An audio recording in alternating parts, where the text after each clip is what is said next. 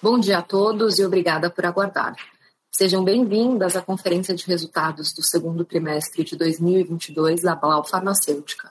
Hoje temos conosco Marcelo Hahn, CEO, Rogério Ferreira, CFO e DRI, e Bruna Gamboa, Head de RI. Lembramos que teremos a sessão de perguntas e respostas ao final deste call e todos poderão fazer perguntas via webcast. Nosso call será realizado somente em português, com tradução simultânea para o inglês. O webcast também está sendo gravado e ficará disponível no site de RI da companhia. Agora gostaria de passar a palavra para Marcelo Hahn, que iniciará a apresentação. Bom dia a todos. Obrigado, Bruna. Sejam bem-vindos à nossa teleconferência sobre os resultados do segundo trimestre de 2022.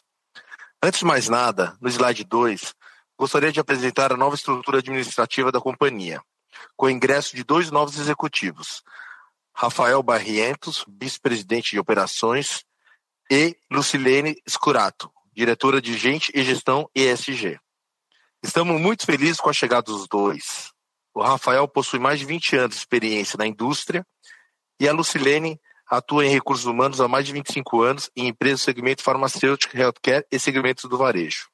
Conforme anunciado algumas semanas atrás, a partir de 15 de agosto, o Douglas Rodrigues assumirá a cadeira de CFO e DRI, substituindo o Rogério, que fica conosco até 14 de agosto. Para quem não conhece o Douglas, entre 2018 e 2021, ele atuou como CFO e DRI na Blau, e anteriormente, ele trabalhou na área financeira de importantes empresas do setor farmacêutico. Aproveito para desejar boas-vindas ao Douglas, Rafael e Lucilene. Também tivemos uma alteração nas atribuições do cargo do Roberto Moraes, que desde o início do ano já estava atuando na frente de M&A e tocando as operações da companhia na América do Norte. E o Roque Ocantos, além de ser responsável por novos negócios, também está à frente das operações internacionais na América Latina, que vem apresentando forte crescimento nos últimos trimestres. Seguindo para o slide 3 da apresentação, vamos falar sobre os principais destaques do trimestre. Nós começamos a nossa história há 35 anos e, ano após ano, oferecemos ao mercado produtos com alto nível de inovação e tecnologia, para sempre estarmos à frente do mercado. Continuamos com um crescimento consistente e nesse trimestre registramos um lucro líquido recorde de 112 milhões, com uma margem líquida de mais de 30%. Mesmo em meio a um cenário de incertezas políticas e econômicas, seguimos nos provando resilientes e inovadores. E hoje temos a certeza do portfólio vencedor de produtos que temos dentro de casa. Neste trimestre, registramos a segunda maior receita histórica da companhia, atingindo 365 milhões, e tivemos importantes destaques com as unidades de biológicos e outros, que apresentaram um forte crescimento de mais de 40% em relação ao ano passado, além do sucesso dos novos produtos desenvolvidos pelo Blau Inventa e comercializados nos últimos 12 meses da companhia, que representam 5% do faturamento no período. Nossa unidade de biológicos teve excelente performance, refletindo uma melhora no desempenho de imunoglobulina, que apresentou forte crescimento em relação ao primeiro trimestre, além da entrega de alfa-epoetina ao Ministério da Saúde. Na unidade de outros, no trimestre registramos expansão de venda do dermocosmético Butolin, toxina butolínica, em cerca de 200% em relação ao segundo trimestre de 21, refletindo a volta à normalidade dos procedimentos estéticos em cenário pós-pandemia, além da diminuição de oferta por concorrentes no período. Outro destaque importante foi a receita com o mercado externo, sem incluir a operação nos Estados Unidos, que apresentou crescimento em moeda estrangeira de 34% em relação ao ano anterior, refletindo o forte aumento de vendas das nossas subsidiárias na América Latina. Especialidades oncológicos. Segue sofrendo impacto da forte concorrência que acaba sendo maior em produtos sintéticos, mas estamos confiantes com o desempenho das novas unidades no segundo semestre do ano, já que temos expectativa de um ramp-up mais acelerado dos novos produtos que possuem margens melhores do que a média do portfólio da companhia. Os investimentos PDI fazem parte dos pilares estratégicos da Blau e ajudam a impulsionar nossos resultados futuros. Nesse trimestre, nossos investimentos totais em PDI atingiram 19 milhões e representaram 5% da receita líquida. No período, submetemos nove pedidos de registros e obtivemos o registro de 15 medicamentos novos na América Latina. Também lançamos quatro produtos no Uruguai lançamos a ampicilina subactânia no Brasil, lançamos o letrozol e epolumixina B, além do NOx, produto biológico desenvolvido pela via da comparabilidade, biosimilar, que é uma nova apresentação da enoxaparina e possui mercado endereçável de mais de 900 milhões de reais. Seguimos com as obras de expansão de nossas quatro plantas para produzir os novos medicamentos que estão em desenvolvimento pelo Blau Inventa. O P210 já está no processo de qualificação e validação, e agora em agosto começaremos a produzir os primeiros lotes pilotos. Nossa planta de IFAS, prédio 400, também está em fase de validação e qualificação, nos preparando para iniciar os estudos clínicos dos medicamentos produzidos com o nosso IFA. Também gostaria de destacar que agora em setembro vamos inaugurar nosso escritório em São Paulo e já iniciaremos as obras de expansão no Blau Inventa, acelerando ainda mais o desenvolvimento de novos produtos. As obras do Complexo Industrial de Pernambuco tiveram pequeno atraso, em função de questões de regularização fundiárias, mas sem impacto relevante no cronograma, que é a entrega do projeto. Nossa previsão é iniciar a operação de nossas linhas de embalagem no primeiro trimestre de 2024. Seguindo para o slide 4, eu vou passar rapidamente pelos principais destaques financeiros do trimestre. E na sequência, o Rogério vai apresentar mais detalhes a vocês. Como eu já mencionei no slide anterior, Nesse trimestre, a companhia apresentou uma forte evolução de resultados em relação ao primeiro trimestre de 2022, demonstrando uma trajetória de recuperação desde o terceiro trimestre de 2021. Na comparação trimestral sequencial, a receita líquida cresceu 17%, com expansão de lucro líquido em mais de 80%. Nós registramos um lucro recorde de 112 milhões e mesmo se excluirmos o impacto positivo do hedge cambial e do caixa moeda estrangeira do nosso resultado financeiro, ainda assim o lucro líquido ajustado teria atingido 97 milhões com margem líquida ajustada de 27%, um dos maiores patamares históricos da companhia. Olhando para os próximos meses, temos boas oportunidades para capturar e trazer uma receita ainda mais expressiva. No slide 5, mostramos o pipeline de novos produtos que serão lançados. Atualmente temos um pipeline no Brasil com mercado endereçável totalizando 7,7 bilhões entre projetos envolvidos internamente pelo Blau Inventa e parcerias em desenvolvimento. No primeiro semestre do ano, nós lançamos quatro novos produtos no Brasil, com mercado endereçável de 460 milhões. Historicamente, a Blau captura em média cerca de 27% de market share dos mercados em que atua. No slide 6 da apresentação, trazemos mais informações sobre a Emaros. A operação de coleta de plasma nos Estados Unidos segue se expandindo e em junho registramos o maior volume coletado desde a inauguração do nosso primeiro centro, atingindo 41% da sua capacidade atual, Nesse trimestre, nós registramos aumento de volume coletado em cerca de 10% em relação ao primeiro trimestre de 22. As obras de construção do segundo centro foram brevemente interrompidas durante o segundo trimestre, por conta de um atraso pontual na licença de Corpo de Bombeiros, mas já foram regularizadas e superadas, e as obras retomadas, com expectativa de início da operação no quarto trimestre de 22. As localizações do terceiro e quatro centros já foram definidas, ambos nos centros comerciais na Flórida, e estão em fase de negociação contratual.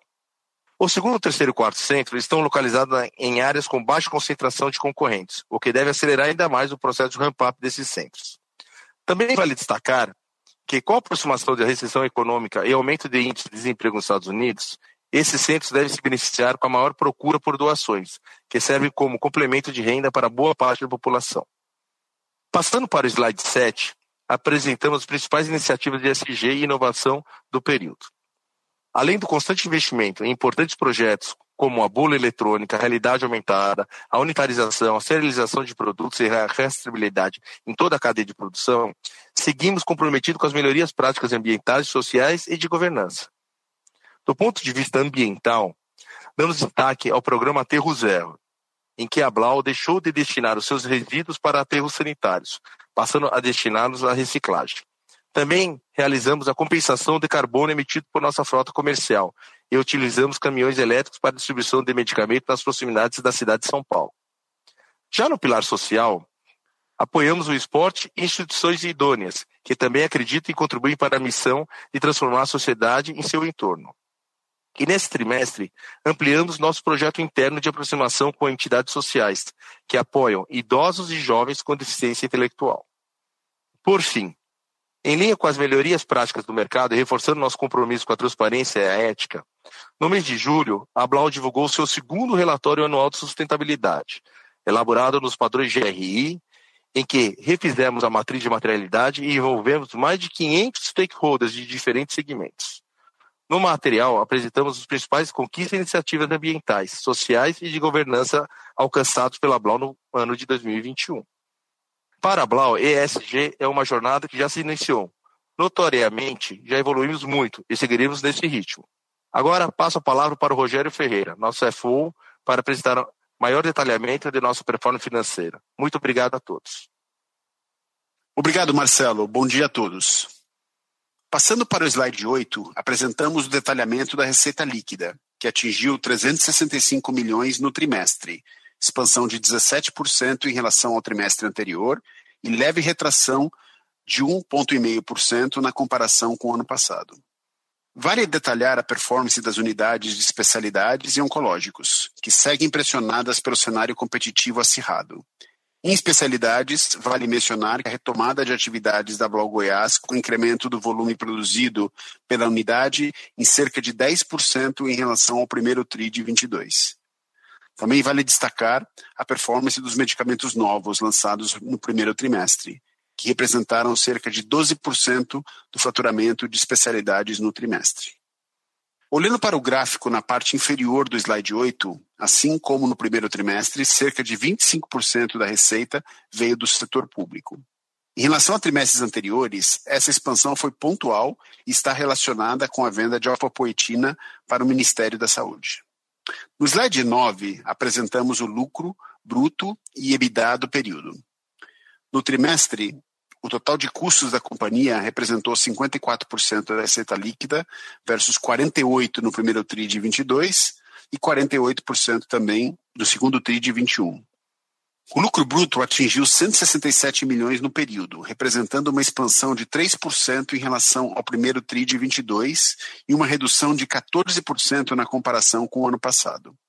A margem bruta atingiu 46% no trimestre, retração em ambas as comparações, impactadas pelo mix desfavorável, cenário inflacionário e dinâmicas competitivas nas unidades de especialidades e oncológicos.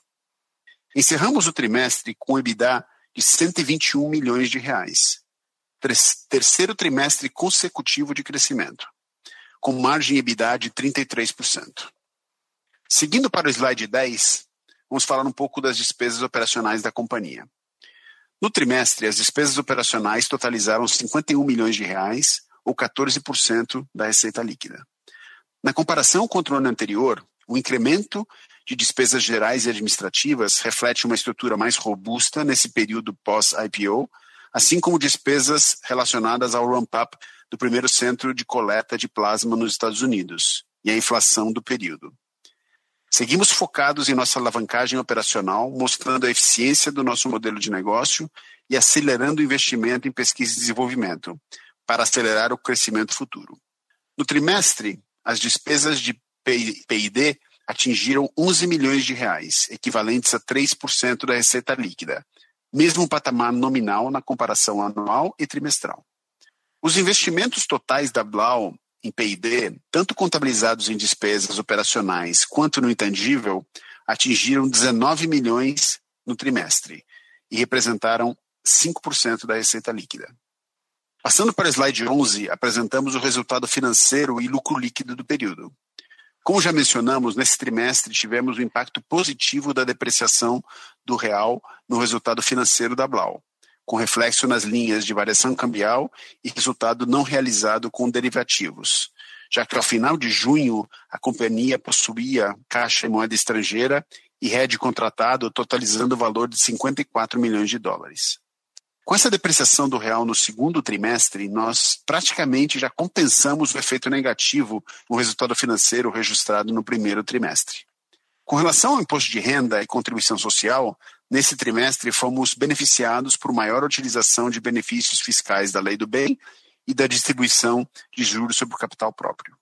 Por fim, encerramos o trimestre com um lucro líquido de 112 milhões, com uma alíquota efetiva de imposto de renda de 23,4% contra 31% no ano passado.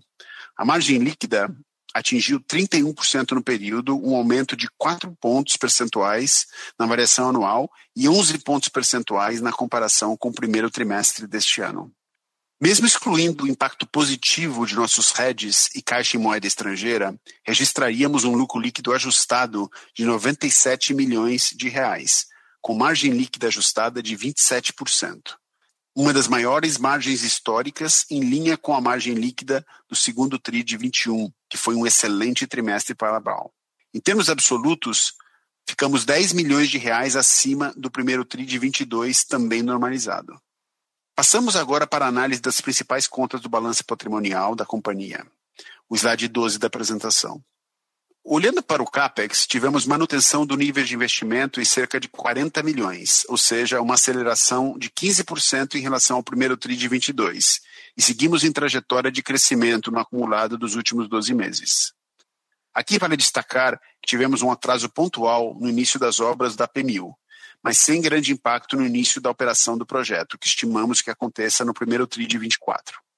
Em função disso, revisamos o CAPES projetado desse projeto para 2022 e estimamos um desembolso entre 56 e 100 milhões de reais neste ano. Olhando para a capital de giro, tínhamos, tínhamos uma expectativa de melhorias já nesse trimestre, mas encerramos o período com capital de giro em relação à receita líquida no mesmo patamar do trimestre anterior. A linha de clientes ficou no mesmo nível de dias do primeiro trimestre, refletindo a concentração das vendas e entrega de alfa-poetina ao Ministério da Saúde no mês de junho. Já a linha de fornecedores apresentou uma melhoria, em linha com nossa expectativa, mostrando o reequilíbrio do prazo de pagamentos a fornecedor, é, uma vez que no primeiro TRI de 22 foram realizados adiantamentos a fornecedores para aproveitar a valorização do real em relação a moedas estrangeiras. Em relação ao dias de estoque, apesar do aumento do número de dias de inventário total, nesse trimestre tivemos o menor nível de produtos acabados e semi-acabados desde o início da pandemia, mas tivemos um crescimento de importações em andamento e matérias-primas. Vale destacar que o maior nível de estoque permite que não falte insumos para a produção dos nossos medicamentos num contexto mundial de pressão inflacionária. Seguindo para o último slide da apresentação, na página 13, apresentamos detalhamento do endividamento da Blau. Encerramos o trimestre com uma posição de caixa líquido de 496 milhões e nossa dívida bruta é composta por duas emissões de debêntures, totalizando 303 milhões de reais. Sobre o cronograma de vencimento da dívida, temos vencimentos até 2027, a um custo bastante atrativo de CDI mais 1,09. Muito obrigado, pessoal. Agora vamos abrir a sessão de perguntas e respostas. Pessoal, é, bom dia. Nossa primeira pergunta é do Gustavo Miele, da Goldman Sachs. Bom dia, pessoal, tudo bem? São duas perguntas do nosso lado. Como projeta um ambiente competitivo em imuno daqui para frente principalmente diante desse cenário de waiver da Anvisa para venda da droga sem registro, entendem que essa permissão da Anvisa ela deve ser prorrogada para estimular competição ou se trata de algo mais provisório dado o cenário de desabastecimento do mercado? Como estão pensando o nível de estoque de segurança para o restante de, do ano e 2023? Entendem que a política é, um pouco mais conservadora de estocagem é algo provisório mediante ambiente mais desafiador de negociação com fornecedores, ou pretendem adotar esse nível de estocagem como algo permanente? Obrigada. Bom dia a todos, uh, obrigado, Gustavo. Uh, sobre as suas perguntas uh, sobre o mercado e ambiente competitivo da imunoglobulina e sobre o waiver que a Anvisa deu para a importação de medicamentos sem registro, essa, esse waiver ele já se expirou no último dia 31 de julho. É, não se tem notícia de que vai ser é, prorrogado. Nesse meio tempo, a Anvisa ela liberou o controle de preços de imunoglobulina. A gente entende que essa medida vai trazer a normalidade, o abastecimento da imunoglobulina por todos os fabricantes que já têm registro do medicamento no Brasil. Então, acredito que o mercado volta à sua normalidade de medicamentos com registros, com segurança e eficácia para atender o mercado. Do outro lado, vale lembrar que muitos desses medicamentos eles são ah, pagos pelos seguros saúde, pelos convênios. E muitos convênios, muitos seguros saúde não aceitam fazer reembolso ou pagamento de medicamentos sem registro. até para não criar precedentes de outros medicamentos sem registros uh, que uh, a justiça tem, através da judicialização, obrigado uh, a esses seguros saúde a fazerem esses reembolsos, esses pagamentos.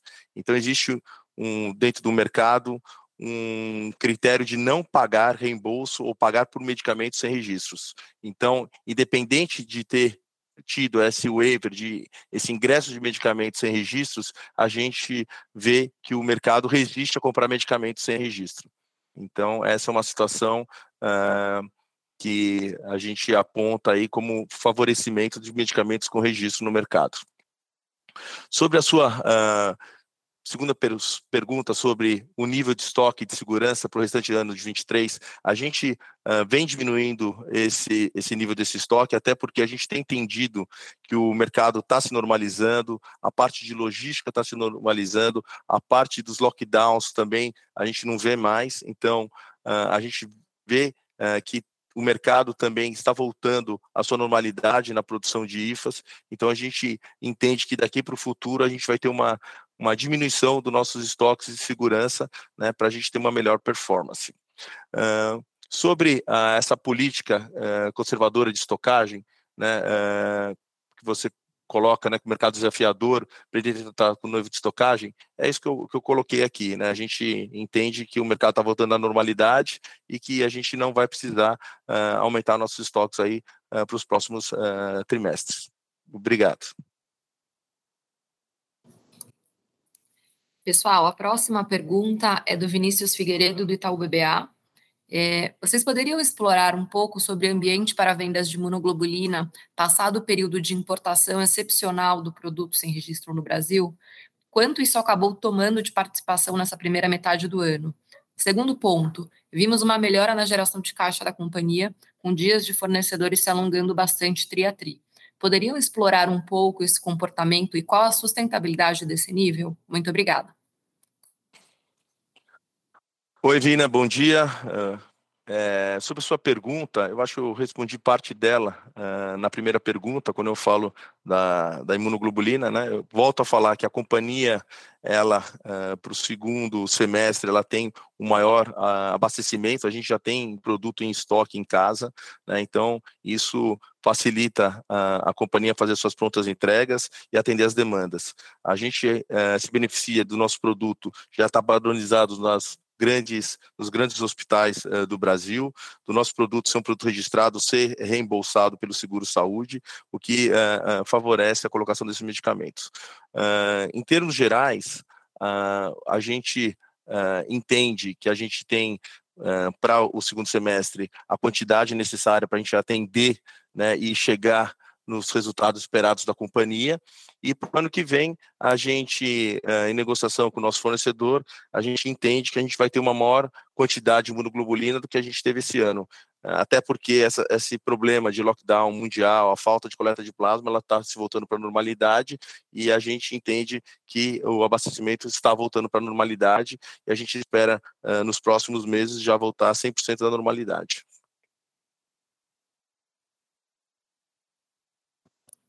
A próxima pergunta é do Leandro Bastos, do Citi. Bom dia. Poderiam comentar como estão enxergando a tendência de venda para o Imuno no segundo semestre do ano? Essa acho que a gente já falou aqui. Se puderem quebrar, principalmente entre preço e volume. É, e como o ambiente competitivo vem evoluindo em especialidades? Ele também pede aqui um update sobre o cronograma e nível de capex para P1000. É, bom dia, Leandro. Uh, sobre a sua pergunta de imunoglobulina, eu acho que vale destacar que a companhia, ela, uh, através uh, do, da CEMED, ela conseguiu a liberação de preço da imunoglobulina, não só ela, como todos os medicamentos registrados no mercado. a gente entende, então, que o, o, preço ele vai contribuir aí para a melhora do, dos resultados da companhia. A gente tem maior quantidade aí para o segundo semestre, então a gente continua confiante de que a gente vai entregar os resultados previstos aí para o segundo semestre da companhia. Uh, sobre uh, o CAPEX, e eu vou deixar o Rogério responder essa parte dessa resposta. Por favor, Rogério. Obrigado, Marcelo. É, é, com relação a essa parte de, de CAPEX que a gente vem revisando, como a gente já comentou no release, a gente vai estar, tá, uh, teve alguns pequenos atrasos com, por questões fundiárias, mas estamos iniciando as obras uh, de terraplanagem uh, lá, lá, em Pernambuco e estamos fazendo todo o detalhamento da obra e todo o update dos gastos. Então, tem, tem várias várias partes que estão se movendo, né? Você tem uma inflação alta, um aumento de custos que, que, que a gente está considerando, e, ah, por outro lado, alguns benefícios, como uma taxa de câmbio um pouco mais favorável do que estava no momento que a gente é, fez a estimativa, e é, então a gente está no meio de uma, de uma revisão. É, o que eu posso dizer para vocês é que talvez o valor, uh, o investimento total deve aumentar um pouco, mas nada muito de forma significativa. Então, é, é, algo que, que vai impactar também mais no longo prazo, não vai impactar tanto o nosso, o nosso phasing no curto prazo, fora o do primeiro ano, que a gente já deu o indicativo de que nós vamos gastar uh, um valor um pouco abaixo do que a gente analisava anteriormente nesse primeiro ano. É isso, pessoal. A próxima pergunta é do Ian, do BTG.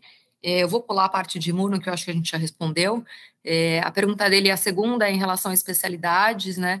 Vemos uma pressão que a, vemos que a pressão competitiva continua. Vocês esperam que essa dinâmica continue? Esperam que o lançamento de novos medicamentos já traga um impacto relevante em especialidades ainda nesse trimestre? Já vemos uma melhora na dinâmica de capital de giro, principalmente no dia de fornecedores. Podemos esperar normalização dos dias de estoques para o próximo trimestre? Bom dia, Ian. Obrigado pela pergunta. Uh, sim, a gente vê que a, a, competitividade na área de especialidades ela continua, mas a companhia tem lançado novos medicamentos. A gente, uh, nesses medicamentos novos, a gente tem uma menor competitividade, a gente tem melhores margens. Então, a gente uh, acredita que vai estar contribuindo esses novos medicamentos para a melhora da performance da área de especialidades. a outra parte da pergunta eu vou deixar com o Rogério. É, pessoal, então com relação ao capital de giro, é, o que, como vocês viram, a gente vem tentando melhorar o capital de giro. A gente já a gente esperava uma melhoria em, em fornecedores que aconteceu. No primeiro tri a gente é, fez várias, fez algumas compras para é, fechar uma taxa de câmbio mais favorável e que agora nesse segundo tri a gente já voltou uma certa normalidade, chegando a um nível, número de dias de fornecedor mais em linha com o que a gente uh, imagina que seja um nível normal. Com relação a, a a parte de contas a receber, a gente veio mais ou menos flat em relação ao, ao ano, ao, ao, trimestre passado. A gente esperava ver uma certa melhora, mas ainda, ainda não vimos. A gente tem uma participação do, do mercado público um pouco maior, então se você olhar, separar o contas a receber em, em, em, privado e público, no privado a gente melhorou e no público a gente piorou um pouco. É, no final a gente ficou mais ou menos na mesma, mais ou menos igual. É, mas a gente espera ainda que, que a gente vai melhorar um pouco essa parte de, de dias de contas a receber no, nos próximos trimestres. Com relação a estoque, a gente viu uma evolução bastante favorável de produtos acabados e semi-acabados, atingindo o nível mais baixo desde o início da pandemia de, com, esse, com esse grupo de produtos. E é, mas houve um aumento de matérias-primas que foi relacionado com as compras do primeiro trimestre ainda e algumas compras no segundo trimestre, é, no início do segundo trimestre a gente teve taxas um pouco mais favoráveis, então a gente está com um estoque de matéria-prima um pouco mais alto é, do que a gente planejava, mas, então, mas a gente vem focando muito nessa nessa métrica de capital de giro de estoques e como o Marcelo falou, a gente é, é, vem, normaliza, vem vendo uma normalização geral do mercado com relação a suprimentos e etc. Então isso deve favorecer também a uma, a uma redução do nível de estoque no futuro.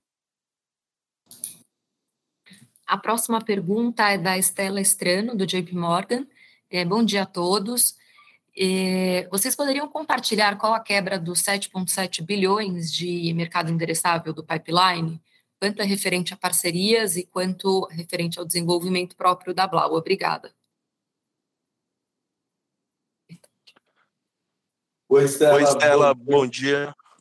É... É... sobre a quebra, a gente dá um disclosure no, na nossa no nosso report, quando a gente publica ele, e é, esse é o disclosure, é um, é um, é, tem lá a quebra uh, por áreas, né? então é esse o disclosure que a gente está dando. A gente, a Bruna pode uh, novamente passar para você uh, toda essa quebra diretamente, ok? Sobre a segunda parte da, da pergunta, eu vou deixar com o Rogério.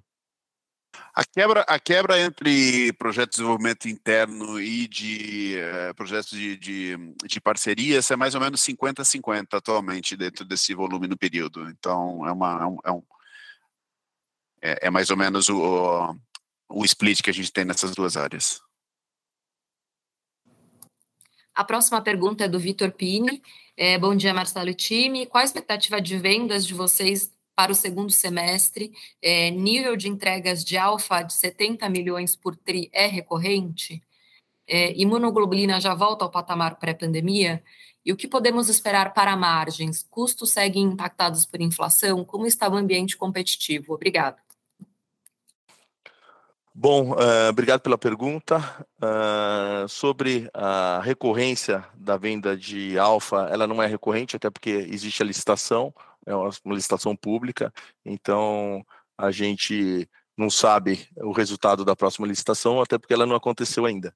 Então, uh, para frente, a gente não sabe. A gente sabe do contrato vigente, né, então a gente tem mais uma entrega para ser feita agora dentro desse trimestre. E sobre a imunoglobulina, a gente tem um maior quantitativo de imunoglobulina para o segundo semestre, como eu falei, mas ele é, ele não chega aos níveis de pré-pandemia ainda, mas ele é o suficiente para a gente atender uh, a nossa nosso plano de negócio agora para o segundo semestre. Uh, sobre uh, o, o, resto das perguntas, Bruna, por favor. É, a, as margens ela tiveram uma sofreram uma pequena progressão uh, nesse primeiro uh, semestre. A gente espera voltar com as margens agora para o segundo semestre, até porque a gente teve aí uh, algumas liberações de preço de alguns medicamentos que tinham o preço bastante, as margens bastante apertadas. Então, no mesmo caso da imunoglobulina, a gente teve outros medicamentos das nossas linhas também que tiveram liberação de preço uh, pelo governo, pela CEMED. Então, isso vai contribuir para a melhora aí para o segundo semestre, aí para a gente uh, trazer as margens, o objetivo da, de melhora das margens. A última pergunta é do Carlos Herrera, é, da Condor. Ele pergunta, ele pede para a gente comentar um pouco sobre a concorrência em oncologia e especialidades e se a gente tem tido dificuldade é, de repassar aumento de custos para clientes. É, obrigado, Carlos. É, sim, a gente tem tido uma, uma maior competitividade na área é, da oncologia de especialidades. A gente tem tido sim essa dificuldade, a gente está lançando medicamentos novos nessas áreas, principalmente na parte de oncologia, e a ideia da companhia é que esses medicamentos novos, por terem menos competitividade, a gente vai ter melhor margens. Né? Na área de especialidades, a mesma coisa. Então, a gente entende que esse aumento do nosso portfólio com produtos com melhores margens vai melhorar a, a linha completa dessas, desses medicamentos. Pessoal, encerramos a sessão de, de perguntas e respostas. Eu passo a palavra para o Marcelo é, para as considerações finais. Pessoal, como todos puderam observar, e para aqueles que nos acompanham há muito tempo, é muito gratificante ver o sucesso e a transformação da Blau nos últimos anos. O nosso portfólio continua robusto e crescendo, e nós já estamos colhendo os frutos dos investimentos em PDI, com um pipeline futuro diversificado e promissor. Em 2022, nós completamos 35 anos de história e estamos apenas começando. Tivemos o primeiro semestre cheio de desafios, com baixo volume de imunoglobulina comercializada e concorrência mais forte com os produtos sendo vendidos sem registro perante a Anvisa no mercado. Além de forte competição que enfrentamos especialidades em oncologia. Apesar disso, os resultados estão aí e mostram que o tempo, o mercado vai ter maior confiança no segmento em que atuamos, que é um mercado muito resiliente. Estamos confiantes que nesse segundo semestre teremos oportunidade de entregar melhores resultados, seguindo nosso plano de negócios. E temos vários lançamentos em andamento, além dos produtos já lançados recentemente que estão em processo de ramp-up. Seguimos trabalhando em todas as frentes, de crescimento da Blau e continuamos bastante atentos a possíveis M&As e parcerias. Seguimos focados em trazer resultados promissores e que irão gerar valor para nossos acionistas e stakeholders. Obrigado pelo tempo e tenham um ótimo dia.